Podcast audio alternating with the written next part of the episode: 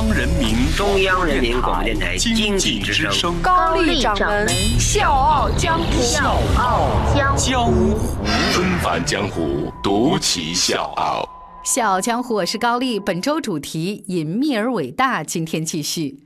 我们今天故事的主人公呢，只做了一件事儿。而且这件事儿呢，在很多人看起来是那么的不起眼儿，但是就是因为这件不起眼儿的事情，撑起了他一百亿的身价。这件小事儿呢，就是做文具，而他就是晨光文具的创始人陈胡雄。纷繁江湖，独起笑傲，高丽掌门笑傲江湖，敬请收听。晨光这个牌子，我估计大家都很熟悉。如果你还是觉得挺陌生，那不妨现在就看一看你手头边的这支笔，是不是有“晨光”这两个字？晨光牌呢，被称作是隐形冠军。他们一直以来采用是相对比较务实低调的风格，所以你发现媒体对他们的报道很少。我们现在回过头来说一说陈胡雄吧。一九八九年的那个秋天，陈胡雄呢路过一家文具厂，看到两百多个人在那儿排长队，上面写着底薪五十，提成过百啊！就这两条条件，让陈胡雄特别的心动，他也挤过去排队了。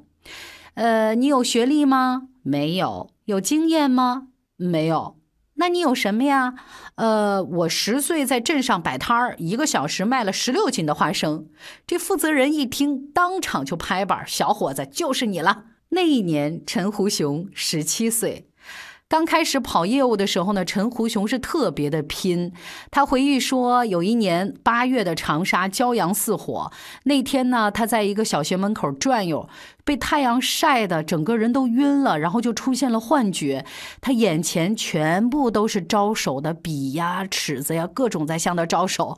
等他定眼儿一看啊，看到的是一条横幅，上面写着“新新百货赞助校运动会”。就这么一个横幅，陈胡雄立马就清醒了。他就赶紧找到一家小百货，跟人家老板商量，横幅广告费呢我来出，学校你来联系。结果这一招特别管用，几所学校赞助下来，这小百货当月就卖出了两百多套的产品文具，流水一万多块钱，比平时呢翻了十多倍。结果第二个月呢，四家百货老板主动来找陈胡雄进货，一个开学季，陈胡雄就卖出去三万多套产品，流水超过了十五万块钱。这之后，连续八年，陈胡雄一直都是厂里的销售冠军，一个人承担了厂里百分之四十的销售额。十年下来，陈胡雄对文具行业的运作规律了如指掌，而且逐渐成长为韩国、台湾地区这些新潮文具的总代理商。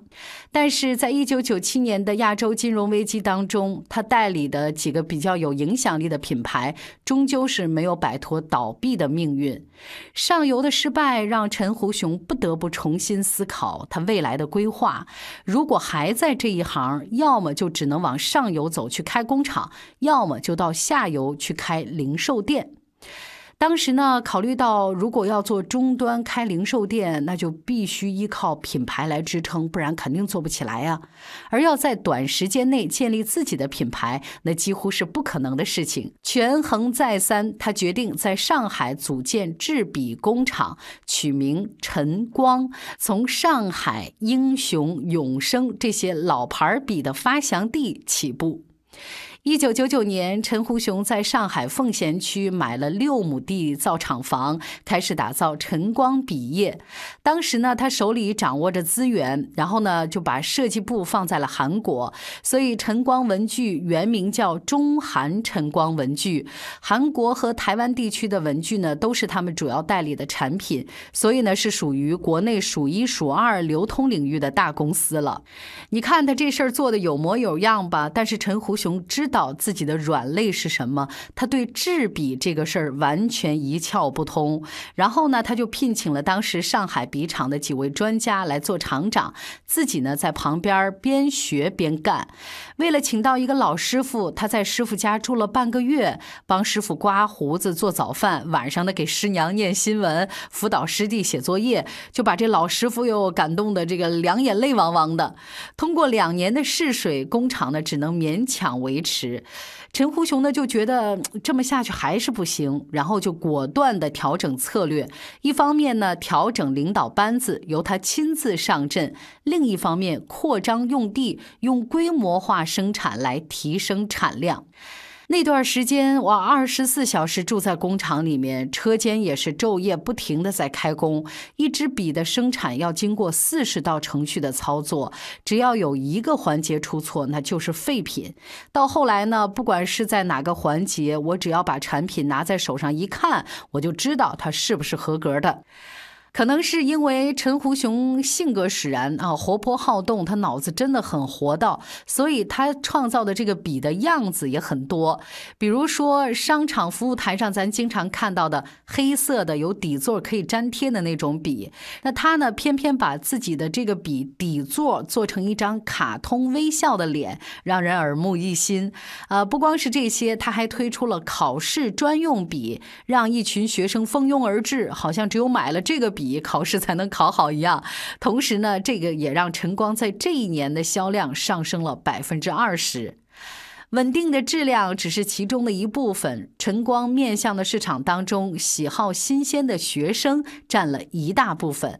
那怎么样才能讨好那些喜新厌旧的学生们呢？陈胡雄呢，向所有的终端店发起了每周一晨光新品到这样的一种强势冲击波。晨光的牌子终究是打响了，连续四年销量都超过了六百万，效益猛升到了五亿多。但是问题也随之而来。大家好，我是笑傲江湖推广天使李小糖包，想提醒您，早上六点四十五是笑傲江湖精简版，如果听着不过瘾，上午十一点三十分和下午三点三十分是笑傲江湖完整版。股市收盘，大家可以换换脑哦。还有就是在公众微信搜索“经济之声笑傲江湖”，关注我们，支持高丽掌门，因为她是我小姨。啦啦。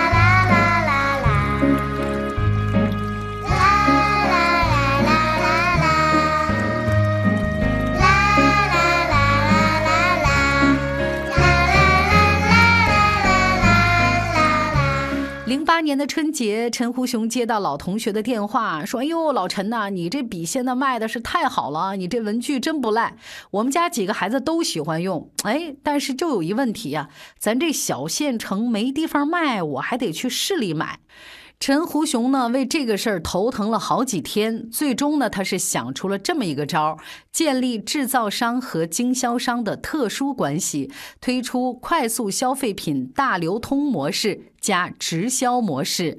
另外，特别值得一提的就是陈光重新定义了文具店。咱仔细想一想，在过去，咱熟悉的那些文具店没有任何购物环境和形象可言。那晨光呢，是在重点城市通过统一店招、统一装修。形成了一种文具行业的招牌连锁。这之后的每年，晨光文具呢销量是以百分之五十到一百的速度疯狂增长，每年推出新品两千多款。二零一零年销售额超过了二十亿，市场份额增至百分之九十。现如今，晨光品牌覆盖一百多个国家和地区，每天超过一百万人在购买晨光产品，而陈胡雄也一跃成为笔王。陈胡雄的经历呢，也让我特别的感慨。很多人呢都喜欢追风口、追潮流、追高大上，但是有没有想过，追的人那么多，凭什么你成功呢？所以我们可以换一个维度来想这个事情。有时候把眼光和思维聚焦在小行业上面，可能更容易成为行业的领头羊。就比如我们今天故事的主人公陈胡雄，他就靠着简简单单的一支笔，撑起了。一百亿的身价，小江湖是高丽，隐秘而伟大。明天继续。